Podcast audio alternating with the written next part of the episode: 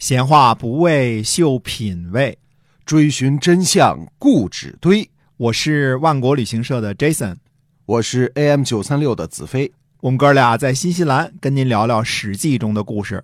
各位听友，大家好，欢迎收听《史记》中的故事，是由新西兰万国旅行社的 Jason 为您讲的。嗯，最近呢，这个奥运大家都很关注哈。嗯，是的，新西兰这么小的国家，五百万人啊，嗯金牌榜上排行经常是从第七和第十二、十一这个中间跳来跳去，对，相当不错。人均这个奖牌数是非常高的了。对呀、嗯看看底下的很多都是几千万人的这个欧洲强国啊，嗯有时候这种，嗯、新西兰人是超级喜爱户外运动对，啊。由于这个天气较好啊，嗯嗯、没有太多的风霜雨雪，嗯、出去跑步去，草丛里没蛇啊，哎是，大 家非常喜爱户外运动。没这错从新西兰的这个奖牌数上也能看得出来。嗯新西兰强项的还是什么划艇、皮划艇这个这些啊，对，kayak 这些哎。那新西兰到处都是水，嗯任何人居住的地方开出去五十公里一定有海，一定有海，没错。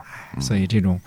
嗯，环境啊造成了新西兰这个体育方面非常的强啊，嗯奥运上就能看出来了。而新西兰绝对都是业余选手，平常该该收银收银，该去银行当职是员，银，行就当职新西员兰是啊。没有精英体育这一说的哈。没钱呐，对关键这就真没钱呐， 哪有中国国家体育总局那么多钱？夸是吧？对训练这场钱砸下地去啊啊，这这这绝对不可能的。然后对之后的奖励也都是一些荣誉，大家说哦，你得了奥运奖牌了，嗯这个呃，社区欢迎一下， 鼓鼓掌是吧？对 对对也这就真这样啊，就是没有实际的这个利益上的这一些奖励啊，嗯没有，但是没有就是为了啊荣誉有去名没利进步啊嗯，对，对却纯粹是发扬了奥林匹克精神啊。对，我还听说很多人为了去就是参加射击呢，可能自个儿掏钱去买那个子买子弹弹，买子弹去没错训练哈，嗯确实是还没拿牌哎嗯就是我们 拼了哈，嗯是好的，那么接着讲《史记》中的故事啊。好，上次呢，我们说了春申君的这个故事呢，我提出了我的观点，嗯认为春申君献出李元妹妹是原始故事，而吕不韦献出赵姬给异人，则是二点零的版本。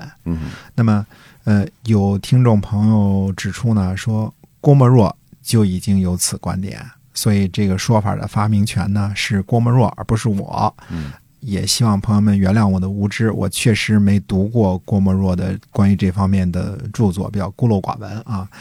不同的人看历史呢，得出相同的结论是有可能的。嗯嗯，不过为了避嫌呢，我们还是把这件事情的发明权呢还给郭沫若。嗯郭沫若的著作呢出版在前啊，嗯，对，谁让你说晚了呢？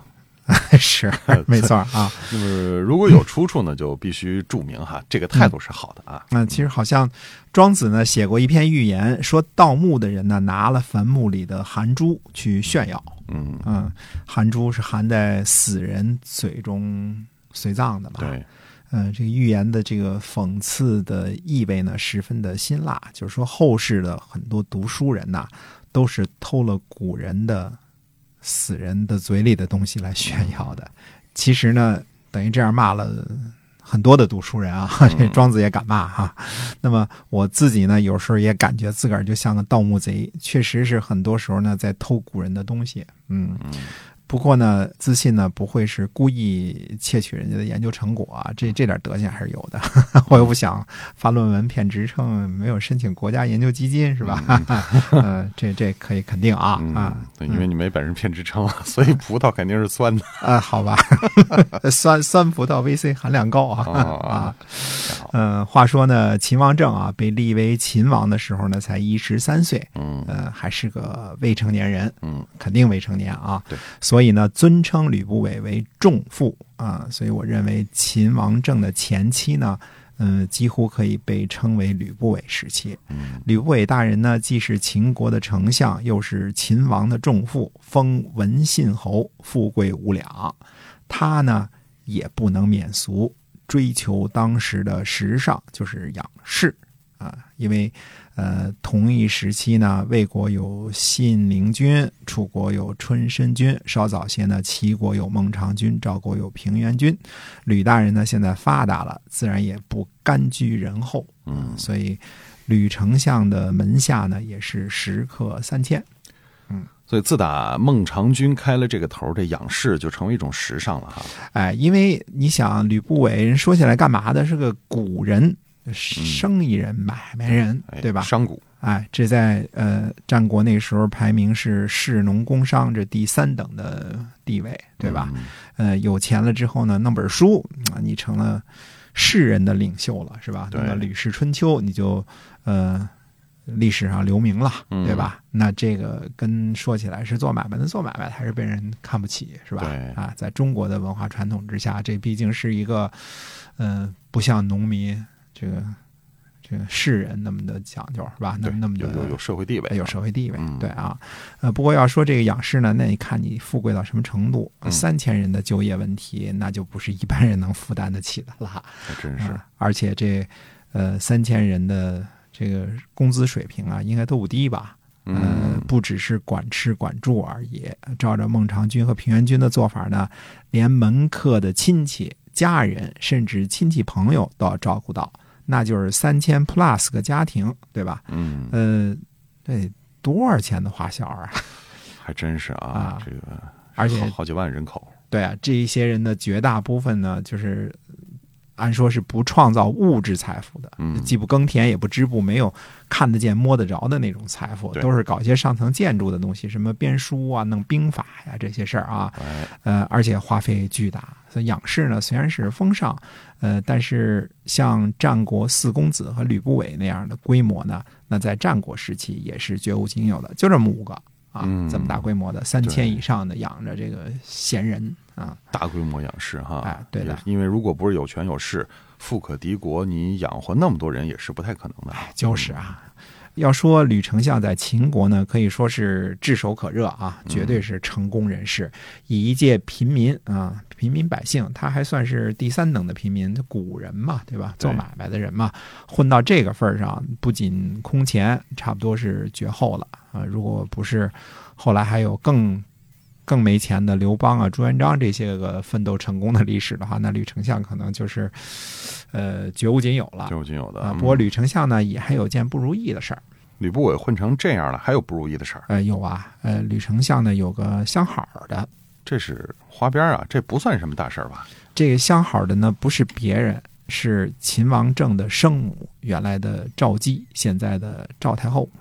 哎，那不是更好了吗？朝中有人好做官，有这么一个情儿， 做官这不是做的稳稳的吗？但是秦王政呢一天一天长大了，这才是秦国的正主呢。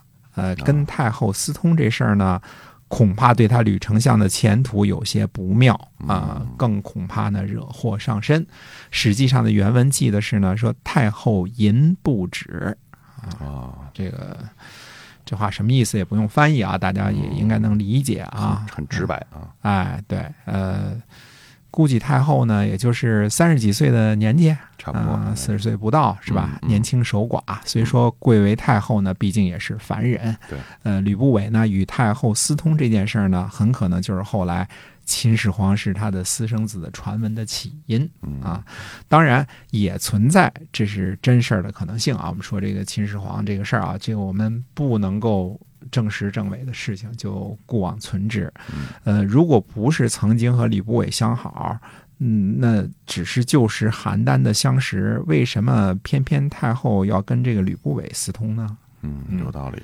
所以吕不韦担心，确实也是有道理的。那他想什么辙了吗？想了，吕嗯不韦想的这个差不多是个金蝉脱壳的计策，他找了一位猛男，啊、让他做自己的舍人，就是门客。嗯嗯、这人呢叫嫪毐，嗯嗯、就是挺难写那俩字儿啊，弄不好念成木渎的那个，不 是木渎啊，是嫪毐这俩字哎很有名儿儿这个特殊啊。哎，那么吕不韦呢，找来这位猛男呢，呃，一起开了一些个色情 party，啊、嗯搞了一些出格的娱乐活动啊。啊，哎，这个可以详细解释一下吗？啊，这就不详细解释 了啊。呃，这个吕不韦呢，就是让这个嫪毐呢，用他那个男性的特殊部位啊，嗯，穿个铜木轮子行走。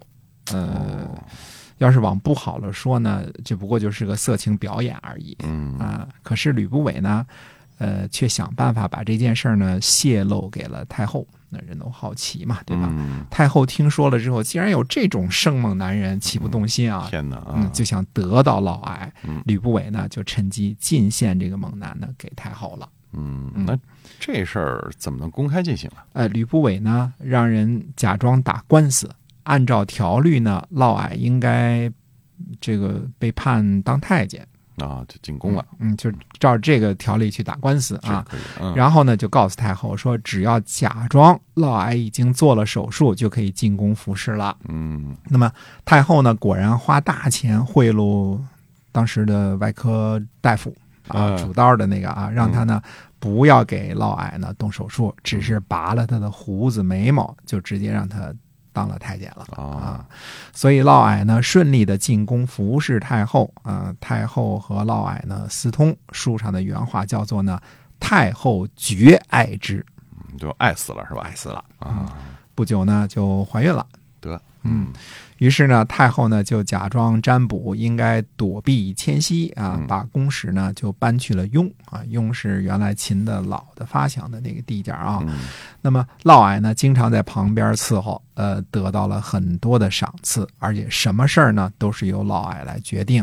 嫪毐自己的家童呢就数千人了，嗯呃呃，求着嫪毐做他舍人的呢有一千多人，呃，吕不韦三千多，他一千多，嗯，这个，所以这个嫪毐是靠着出卖色相，然后现在发达了哈。哎，发达的途径不同嘛，嗯，嗯条条大路通罗马啊。对， 我们一直说呢，在秦王政的前期呢，即所谓的吕不韦时期呢，秦国针对六国呢，没有什么特别大的军事行动。秦王政元年呢，也就是公元前二百四十六年，晋阳反啊、晋阳我们现在的太原啊，嗯被将军蒙敖呢镇压了。公元前二百四十四年呢，蒙敖攻击韩国，取十三城啊。公元前二百四十三年攻击魏国，夺取了场和有轨。公元前二百四十三年呢，闹蝗灾，秦国欲绝。呃，公元前二百四十二年呢，蒙敖攻取魏国二十城，第一次呢建立东郡。公元前二百四十一年呢，五国伐秦，吴攻。同一年呢，秦国夺取了濮阳魏国的都城，魏的国君叫国君角，率领下属呢迁徙到野王，靠着山势呢替魏国防守，替那个大的魏国防守啊。公元前二百四十年呢，将军蒙敖死，秦国呢攻取了赵国的一些城市。这一年呢，夏太后死。公元前二百三十九年的时候呢，王帝长安君成交呢率兵攻击赵国，结果呢，不知道为什么这王帝呢反叛，最后死在屯留。后来屯留的将官呢被全体杀死，啊，那儿的老百姓呢被迁徙到了临洮。这一年呢，秦国呢遭了洪涝，秦国的贵人呢叫做轻车重马，去东边呢找吃食儿，遭了大灾了。所以看来这个大规模的针对战争的战争确实不能使太狠哈。哎，怎么说呢？感觉不像是正经的战争，嗯，对吧？不像是大规模的咵侵伐你一片儿这种这种战争对，啊，所以基本算是比较平和的啊。嗯那么同样呢，在公元前二百三十九年，那么说嫪毐封为长信侯啊，另外赐予他呢山阳地啊，嗯让嫪毐呢居住，什么事情呢都是嫪毐说了算，公事、车马、衣服，呃，王家打猎的山林呢也随便儿嫪毐处置，又把黄河这个地方呢原来记载的是黄河以西的太原。作为嫪毐的封地，我们不知道这个地方在什么地方啊，嗯也许广大的平原就叫太原啊，但这不是那个我们说的晋阳的那个太不原是，那个太原了、啊，不是那个太原啊。那么嫪毐的势力呢，就进一步的扩张了。所以这个时候呢，又出了一个新人，嗯、一个猛男，通过太后的关系嗯，进入了政治局吧，这么个意思。对，所以呢，这个嫪毐的出现呢，会给当时的这个政治局面秦国带来什么样的变化呢？希望您继续关注我们的节目，是由新西兰万国旅行社的 Jason 为您讲的。我们下期节目再会。再会。